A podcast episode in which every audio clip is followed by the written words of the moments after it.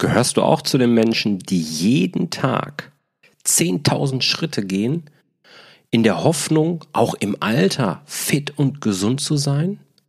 Damit du aber auch jetzt schon diese Fitness spürst, voll belastbar bist und möglichst von Krankheiten verschont bleibst? Wie wäre es da, wenn ich dir die einzigen acht Schritte verrate, die dein Business jedes Jahr nur braucht, damit es deinem Business wirklich gut geht und eben auch in der Zukunft gut gehen wird. Genau darum kümmern wir uns heute.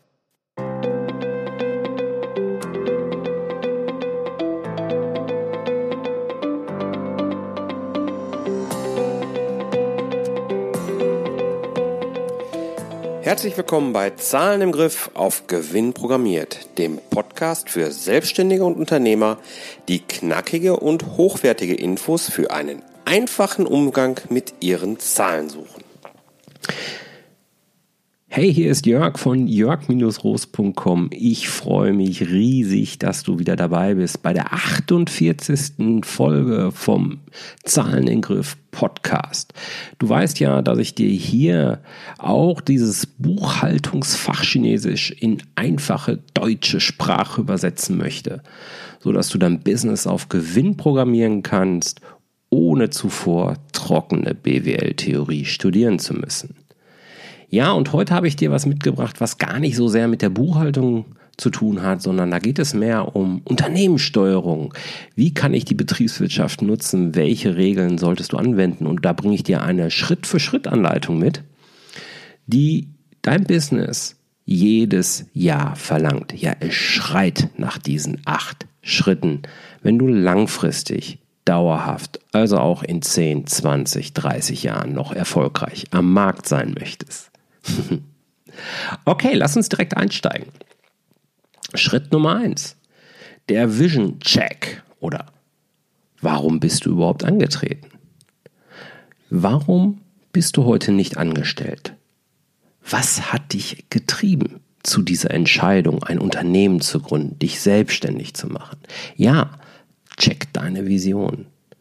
Ich weiß, manchmal ist das Ganze Jahre her und es scheint ja manchmal so in der Rückbetrachtung, als ob es einfach so gekommen ist. Es hat sich so ergeben. Viele meiner Kunden sagen das. Aber glaub mir, meist ist das nicht so. Ganz am Anfang stand eine besondere Idee und sie war nicht, ich möchte meine Butterbrote bezahlen. Nein, du hattest einen Traum Du wolltest irgendwas erreichen, irgendetwas anders machen. Du möchtest etwas gestalten, sonst wärst du nicht Unternehmer und hättest die Risiken nicht auf dich genommen. Krame bitte in deinen Erinnerungen, krame in deinen er er Geschichten und finde Muster. Frage dich immer wieder, warum habe ich das so gemacht? Was wollte ich eigentlich wirklich erreichen? Ja, das kann manchmal ein bisschen zeitaufwendig sein, wenn du sowas noch nie gemacht hast, aber glaub mir, das ist total spannend. Es ist super wichtig, dieses Endziel zu kennen, denn nur wenn du weißt, wo du wirklich hin willst, wird dir dein Unterbewusstsein helfen, deinen Weg zu finden. Und glaub mir, auf diese Hilfe, da möchtest du nicht verzichten. Es kann, wie gesagt, manchmal schwer sein. Ich habe das auch mit externer Unterstützung gemacht und ja, wenn, wenn du da Hilfe bei brauchst, dann such dir jemanden, der da eben dir sehr, sehr gut bei, bei der dir sehr gut dabei helfen kann. Schritt Nummer zwei. Team Check-up. Ja, check doch einfach mal, welche Kenntnisse sind in deinem Team? Welche Fähigkeiten sind in, in deinem Team? Und welche Erfahrungen sind in deinem Team? Überlegst du gerade, wo ist der Unterschied? Naja, Kenntnisse, das ist, ähm, was du alles weißt, wo du Fachwissen hast, vielleicht aber auch Wissen in besonderen Bereichen, die bisher noch gar nicht so gebraucht werden. Fähigkeiten sind Dinge, die du besonders gut kannst. Also ein bisschen anders als Wissen wo du Dinge einfach, die dir einfach von der Hand gehen, wo du besondere Stärken drin hast. Und Erfahrung, naja gut, das erklärt sich von alleine. Was hast du schon alles erlebt und welche Erfahrungen durftest du auf deiner Reise bisher sammeln? Und da ist eben ganz wichtig, deswegen möchte ich das nochmal betonen, konzentriere dich dabei nicht nur auf das Fachliche. Schau dir dein Team wirklich an und guck, was ist da alles drin. Weil diese Mischung, das kann etwas ganz Besonderes, kann ein ganz, besondere äh, ein ganz besonderes Mischungsverhältnis ergeben, das dich nämlich von einem Wettbewerb unterscheiden kann.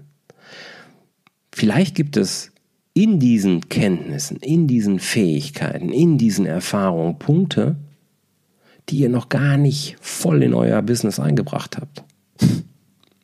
Achtung, hier kann jede Menge Potenzial lauern. Lass uns zu Schritt Nummer drei direkt weiterspringen. Das ist Fokuspunkt deine Kunden. Frag dich einfach mal, welches Problem deiner Kunden kannst oder möchtest du mit deinem Unternehmen, mit deinem Business lösen. Aber eben auch, wofür wirst du vielleicht sonst noch von deinen Kunden gebucht und bezahlt? Welchen Bedarf könnt ihr grundsätzlich wecken? Auch hier nochmal in Rückgriff auf Kenntnisse, Fähigkeiten, Erfahrung. Und wer ist das genau? Wer passt zu euch, zu eurem Key-Team? Ja, da ist jetzt dieses Thema Zielgruppe ist super, super wichtig. Und was die meisten bei der Zielgruppendefinition vergessen, sich ist zu fragen, wer ist denn auch zahlungskräftig und zahlungswillig für deine Lösung? Welche Lösung das ist, dazu kommen wir später. Im vierten Schritt kümmern wir uns dann um die Finanzen. Wir machen einen Finanzcheck. ja, es ist super wichtig, dass du die totale Transparenz über dein Unternehmen gewinnst und das kannst du eben nur schaffen, wenn du deine Finanzen auch im Griff hast. Wie viel verdienst du beispielsweise wirklich mit deinen Angeboten und Produkten? Und das ist eben nicht das, was an Umsatz reinkommt, weil deine Kunden eine Rechnung bezahlen. Nein, wie viel verdienst du wirklich? Nach Abzug aller Kosten, also auch anteiliger Computerkosten beispielsweise. Wie hoch sind deine Fixkosten? Wie hoch ist die Liquiditätsreserve in deinem Unternehmen? Wenn nur die, wenn diese stimmt, kannst du dein Unternehmen mit freiem Kopf weiter gestalten. Ich erinnere da gerne nochmal ran, dass die Liquiditätsreserve mindestens sechs Monate betragen sollte. In den aller, allermeisten Fehl äh, Situationen oder Unternehmen, die ich so erlebe, ist die Liquiditätsreserve aber leider irgendwo bei einem Monat oder sogar weniger. Wie du da rauskommst, das zeigt dir das Business-Dreieck, das magische Business-Dreieck, das ich dir auch in ein, zwei Podcast-Episoden schon hier vorgestellt habe. Ich mache die Links sowohl zum Business-Dreieck als auch zum Thema Liquiditätsreserve und Fixkosten nochmal gerne hier rein. Dieser Finanzcheck ist unheimlich wichtig, dass du ihn einmal im Jahr durchgehen möchtest. Und wenn du dabei Hilfe brauchst, es gibt ein gleichnamiges Angebot von mir. Sprich mich gerne an, ich unterstütze dich da gerne. Kommen wir zum fünften Schritt und das ist das strategische Marketing. Ja, ich rede jetzt bewusst hier von strategischem Marketing. Denn da geht es mir um, dass deine Marketingaktivitäten genau in deine Strategie passen. Es geht nicht um operative Umsetzung, sondern wie willst du wirklich deine Kunden erreichen? Welchen besonderen Nutzen oder welchen Schmerz möchtest du triggern? Wie kannst du Prozesse aufbauen und Systeme schaffen, die dir weiteres Wachstum ermöglichen? Hier nochmal eine kleine Warnung, das habe ich auch schon mal erzählt hier im Podcast bevor du anfängst zu wachsen, mach erst deine Hausaufgaben. Denn der Segen liegt niemals im Wachstum selbst. Wenn du einfach wächst und Probleme, die du heute schon im Kleinen hast, mitschleppst, dann werden diese kleinen Probleme zu richtig großen Problemen bis zu einem Punkt, wo du sie vielleicht noch nicht einmal mehr bändigen kannst. Gehen wir mal davon aus, dass du deine Hausaufgaben gemacht hast und das alles vernünftig funktioniert. Wie soll dann dieses Wachstum aussehen? Brauchst du mehr Mitarbeiter oder wünschst du dir mehr Mitarbeiter? Wünschst du dir mehr Filialen? Soll es ein Franchise-Konzept werden? Möchtest du über freie Mitarbeiter agieren? Wie willst du das machen? Wie sollen der Markt noch mehr von dir bekommen können? Und dann ist natürlich ganz, ganz spannend, wo erreichst du deine Kunden heute und wo kannst du sie zusätzlich erreichen? Geh die unterschiedlichen Kanäle durch, die es gibt. Es gibt Online-Kanäle, es gibt Offline-Kanäle, es gibt soziale Netzwerke. Welche nutzt du? Welche machen eventuell noch Sinn? Was ist mit Konferenzen? Wie regelmäßig bist du auf einer Konferenz? Ich empfehle dir drei bis vier Konferenzen pro Jahr. Hast du das gemacht? Besuchst du Workshops, also da, wo wirklich gearbeitet wird? Oder bist du auf Messen vielleicht dabei? Ja, das können alles unterschiedliche Kanäle sein. Es gibt so viele Printmedien, ach, was weiß ich, du, du, dir fallen da welche ein, ich denke, du verstehst den Punkt. Das ist das, was wir im fünften Schritt, diesem strategischen Marketing, gerne uns anschauen wollen. Dann gucken wir uns den sechsten Schritt an und da geht es um die konstante Optimierung. Das ist nämlich das, wie dein Unternehmen dauerhaft besser und erfolgreicher wird. Stell dich der Frage, wie soll dein Angebot in den nächsten drei bis fünf Jahren aussehen? Und mach das bitte möglichst konkret. Und dann, wie soll es in zehn Jahren aussehen? Es ist wichtig, das möglichst konkret aufzuschreiben, auch wenn du noch keine Idee hast, wie du da hinkommen wirst. Nochmal, das ist psychologisch erwiesen, dass nur wenn wir uns das ganz klar vor Augen malen, wenn wir uns die Themen visualisieren, die wir erreichen wollen, das gilt auch für deine Angebote, das gilt für die Art, wie du in deinem Unternehmen agieren möchtest und wie du mit deinem Unternehmen, mit deinem Business am Markt wahrgenommen werden möchtest. Nur wenn du das ganz klar vor dir hast, dann werden es auch deine Kunden erfahren. Und dann stell dir die Frage, was würde einen richtigen Boost auslösen, wenn es passieren würde. Das ist so ein bisschen wie wünsch dir was, ja, aber stell dir die Frage, was wäre die eine Sache, die dein Business direkt aufs nächste Level katapultieren würde? Und wenn du die Idee hast und voller Vorfreude sitzt, oh, das wäre so klasse, wenn das passieren würde, dann frag dich, was kannst du heute dafür tun, damit das eventuell wirklich eintritt? Gibt es das eine, was du tun kannst. Anschließend gehst du zu Schritt 7 über. Die Lösung, deine Idee.